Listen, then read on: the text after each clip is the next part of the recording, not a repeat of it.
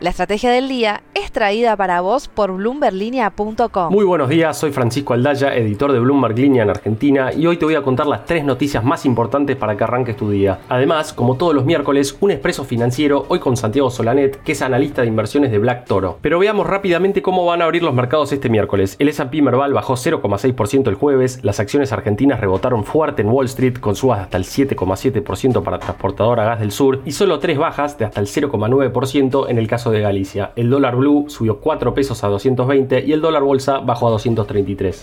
Lo que tenés que saber. 1. Argentina hoy, como todos sabemos, es el país de la inflación, de los dólares paralelos y de los atrasos importantísimos en los precios. Lo vemos no solo en las tarifas de luz, gas y agua, sino también en los combustibles, que aumentaron menos del 50% desde que asumió Alberto Fernández, frente a una inflación acumulada superior al 175% en ese mismo periodo. ¿En qué resulta todo este cóctel? Bueno, en que haya filas interminables en las fronteras para cargar nafta y gasoil, porque los paraguayos, brasileros y uruguayos ven lo barato que son los combustibles acá y sobre todo cuando cambian dólares en el mercado informal. Esos son los factores que explican la problemática que llevó al gobierno a cobrarles más a los extranjeros que cargan gasoil en Argentina, teniendo en cuenta la crisis de escasez que estamos viviendo. Gonzalo Charquero, periodista de Bloomberg Línea en Uruguay, investigó el tema y aunque mermó ahora la demanda de gasoil, los uruguayos siguen yendo en masa a ciudades como Colón y Concordia en Entre Ríos todos los fines de semana. ¿Qué hacen? Cargan nafta, van a la peluquería, hacen las compras del supermercado y van hasta comer a algún restaurante, todo a la mitad de lo que les saldría en Uruguay. Una situación insólita que lógicamente impacta también en la actividad de los comerciantes uruguayos. 2. El déficit fiscal primario de Argentina creció por 198% en comparación al rojo que reportó el gobierno para el mismo mes de 2021 si se excluye la recaudación del aporte solidario, que fue un impuesto por única vez el año pasado. ¿Qué quiere decir esto? Bueno, básicamente que el gobierno está gastando bastante más de lo que recauda, lo que es una señal preocupante de cara al cumplimiento de la meta anual de déficit que consensuó con el FMI. Y para el economista Sebastián Menescaldi, difícilmente será menor el rojo de junio, mes en el que el gobierno tiene que hacer frente a los aguinaldos del sector público. En ese contexto, la mayoría de los analistas ve que Guzmán se va descarrilando cada vez más de su meta. 3. El equipo de Goldman Sachs está viendo ahora una probabilidad de 30% de que Estados Unidos entre en recesión en 2023 aumentando así por 15% su proyección anterior. Esto implica una probabilidad acumulada del 48% en los próximos dos años frente al 35% anterior. Así justificaron su decisión en una nota. La senda de crecimiento de referencia es ahora más baja y nos preocupa cada vez más que la Reserva Federal se sienta obligada a responder con fuerza a la elevada inflación general y a las expectativas de inflación de los consumidores si los precios de la energía siguen subiendo. Expreso Financiero. Y ahora una breve entrevista hoy con Santiago Solanet, que es analista de inversiones de Black Toro. Hola Francisco, muchas gracias por la invitación y un gusto estar en el podcast. Santiago, bienvenido, un gusto tenerte en el podcast. La primera pregunta que te quería hacer es sobre un pronóstico de Goldman Sachs que subió su probabilidad de recesión para Estados Unidos en 2023. Elon Musk también dijo que es casi inevitable una recesión. ¿Cómo están viendo ese riesgo ustedes? El escenario de una recesión en Estados Unidos empezó a tomar más protagonismo en los últimos días, sobre todo después del dato de inflación y la mayor suba de la Fed, que vino con un speech más agresivo. Aunque nosotros vemos que el consumo y la inversión se siguen manteniendo firmes y todavía no vemos señales fuertes de una recesión, pero sí de una desaceleración de una economía que venía creciendo por encima de su potencial. El PDI puede crecer por encima de su potencial, pero en un periodo limitado donde debería converger a su tendencia normal de largo plazo. Esto es lo que estamos viendo, aunque por otro lado el riesgo de una recesión está, sobre todo con un mercado que está siendo fuertemente castigado y puede generar un efecto riqueza negativo e impactar en el sentimiento del consumidor.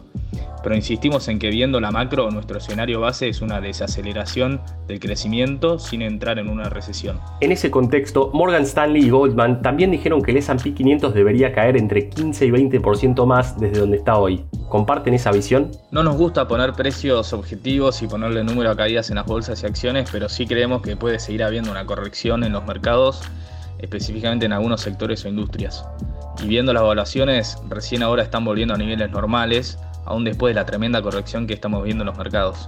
Y el proceso de subo de tasas y reducción de liquidez recién comienza, donde no vemos que el mercado vuelva a validar el nivel de evaluaciones que vimos en 2020 y en 2021. Por otro lado, los earnings todavía se mantienen muy altos y las proyecciones siguen siendo al alza, pero en un escenario de, desaceleración de la economía podemos ver a las ventas desacelerando o hasta cayendo y con márgenes de las compañías contraciéndose por la suba de costos de insumos y costos laborales podríamos ver que los earnings se pongan más débiles o empiecen a crecer a un menor ritmo de lo esperado. Esto impactaría en los precios de las acciones, por lo que creo que todavía hay malas noticias por recibir y el panorama no luce tan bueno como para volver a validar valuaciones por encima de 20 veces price earnings. Por lo tanto, creemos que es momento de seguir cautelosos en equity, pero muy atentos a nuevas oportunidades que ya están apareciendo en algunos sectores o compañías específicas. ¿Y cómo están viendo el desplome del mercado cripto? ¿Estamos cerca de un piso? El mercado cripto fue el ejemplo más claro que vimos de una burbuja en los últimos años, con fundamentals poco claros y más aspiracionales se volvieron un producto muy demandado por la alta liquidez que hubo en los mercados, eh, tasas en cero e inversores con fuertes preferencias a la innovación. Todo esto fue deteriorándose de golpe con una Fed que se puso más hawkish y un panorama más dudoso en lo que respecta a la economía y al mercado. Y la venta fue masiva y como todo activo muy volátil, las pérdidas fueron fuertes y lo siguen siendo. Y es difícil predecir si estamos cerca o no de un piso, pero comparándolo con otras acciones tecnológicas, estas cayeron de forma similar o aún más que Bitcoin, que bajó casi un 70% de máximos. Y por ejemplo, Zoom y Roku, que generan free cash flow positivo, o sea, generan plata, cayeron más que Bitcoin. Y Meta o Facebook, con lo que representa ese nombre, cayó cerca de un 60%. En, relatividad con las empresas tecnológicas, y algunas criptos eh, perdieron atractivo y creemos que este mercado todavía le falta depurar y que desaparezcan algunos proyectos o monedas que carecen de fundamentals. Santiago, un gusto tenerte en el podcast. Muchas gracias por estar. Muchas gracias Francisco por la invitación. Seguimos en contacto. La frase del día. Antes de irnos, escuchemos lo que dijo Elon Musk en el Foro Económico de Qatar. Dentro de un año creo que nuestra plantilla será mayor, tanto en lo que respecta a trabajadores asalariados y por hora, pero por ahora la reducción será del 3 al 3,5%. Recordemos que hace un par de semanas Musk dijo que estaba contemplando despedir al 10% de Tesla. Ahora su decisión parece que va a ser más moderada. Esto fue un nuevo capítulo de la Estrategia del Día Argentina. Yo soy Francisco Aldaya, editor de Bloomberg Línea, y me podés seguir en Twitter en arroba faranaldaya. No se olviden de darle clic al botón para seguir a este podcast y también suscríbanse a Línea de Partida, Línea de Llegada y Línea de Cambio, los tres newsletters diarios que ofrece Bloomberg Línea. Espero que tengas una gran jornada productiva. Esto fue La Estrategia del Día Argentina, escrito y narrado por Francisco Aldaya.